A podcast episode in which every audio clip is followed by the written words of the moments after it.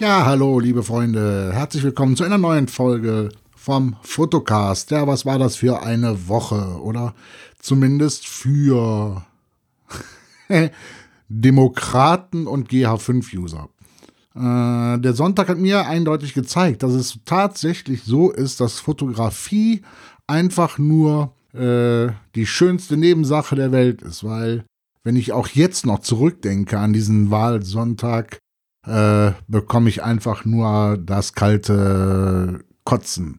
Und äh, damit meine ich mit Sicherheit nicht, dass die CDU oder wer auch immer Stimmen bekommen hat. Nein, sondern diese fast 13 Prozent der AfD, wo ich denke, das kann ja nicht wahr sein. Ich möchte jetzt auch nicht wieder alles das wiederholt hören von äh, Protestwähler und Unzufriedenheit Leute, bevor ihr undemokratisch wählt, wenn ihr unzufrieden seid, setzt euch doch mal mit eurem Hintern auf euren Daumen, wartet fünf Minuten, nimmt den Daumen dann hoch und seid glücklich, wenn er wieder funktioniert.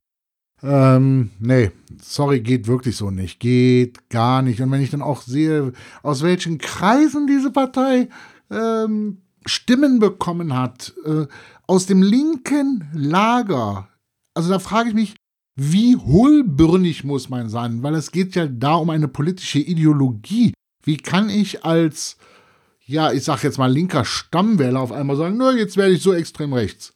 Oh.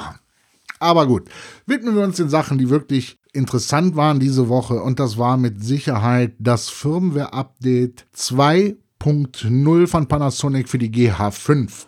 Und da hat Panasonic ja versprochen, dass sie an einigen an einigen Sachen was geändert haben und Features hinzugefügt haben. Ja, sie haben Features hinzugefügt und im Fotobereich oder im Fotomodus besser gesagt, hat die Kamera ja eh schon einen wahnsinnig geilen Autofokus gehabt. Aber der Autofokus für One-Man-Filmer oder One-Man-Vlogger, ähm, also für Menschen, die alles ganz alleine machen vor der Kamera, Hey, da war der Autofokus schon übel, sagte ich. War übel?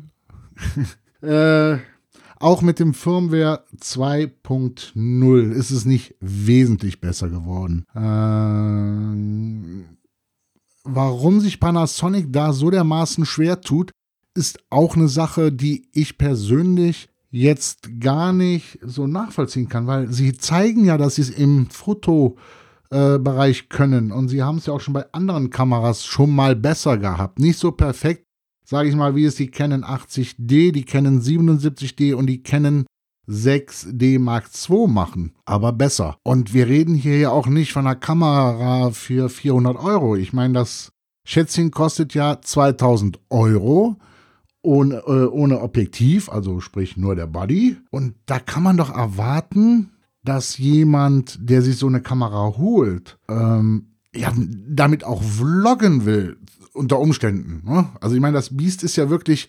ausgerichtet für Video, fast in erster Linie, würde ich sagen. Wobei der Fotomodus, ja, na, sie, sie kann beides. Wie sagt Panasonic so schön, äh, das Beste aus beiden Welten. Aber das, aber dieser Autofokus, jetzt, ich, was ich vermute, ist, dass Panasonic wirklich bei der Entwicklung dieser Kamera auf ähm, den qualitativen ähm, Video, Videobild Wert gelegt hat. Also das bestmögliche Videobild hinzubekommen.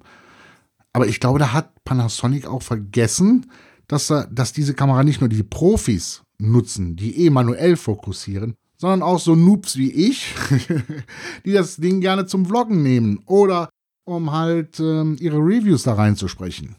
Hm, Panasonic, da müsst ihr noch mal ran. So, aber ähm, was das Ding ja sonst so anbietet im Videobereich, das ist ja wirklich schon Knaller. Dann die 6K-Fotofunktion, auch ein Riesenknaller.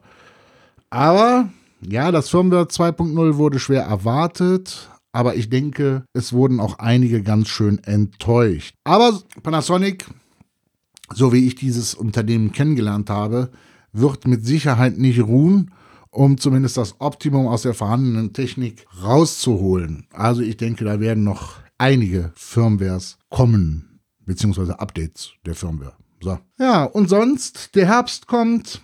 Ich liebe ja den Herbst, muss ich zugeben. Fotografie, diese ganzen verschiedenen Farben, die jetzt äh, immer mehr und immer praller zum Vorschein kommen, laden ja quasi dazu ein, sowas von kreativ zu arbeiten. Ja, das ist schon eine feine Sache. Und auch, um jetzt mal gerade diesen Bogen von dieser, von, von, von der GH5, 2000 Euro, ich sag jetzt mal, ähm, zu einer GX80 für knapp 500 Euro oder, oder, oder eine Canon 80D, eine Canon 77D, äh, bla, bla, bla, bla, bla, bla, bla, bla. Es ist egal, welche Kamera du nutzt. Die Technik ist heute einfach so weit, dass du, egal, ja, ganz egal ist es halt eben nicht, aber ich sag mal, ab, ab so einer Preisklasse GX80 kriegst du einfach tolle Bilder hin. Sony Alpha 6000, natürlich auch so ein Beispiel dafür. Und äh, diese Farben, Leute, lasst euch von diesen Farben inspirieren. Äh, geht raus nutzt es, ja. Das Licht jetzt, die Sonne, wie die Sonne jetzt auf diese Farben wirkt oder beziehungsweise die Farben durch die Sonne wirken. Leute, das kann einem nicht egal sein. Da kriege ich jetzt schon Gänsehaut, wenn ich nur wieder darüber rede.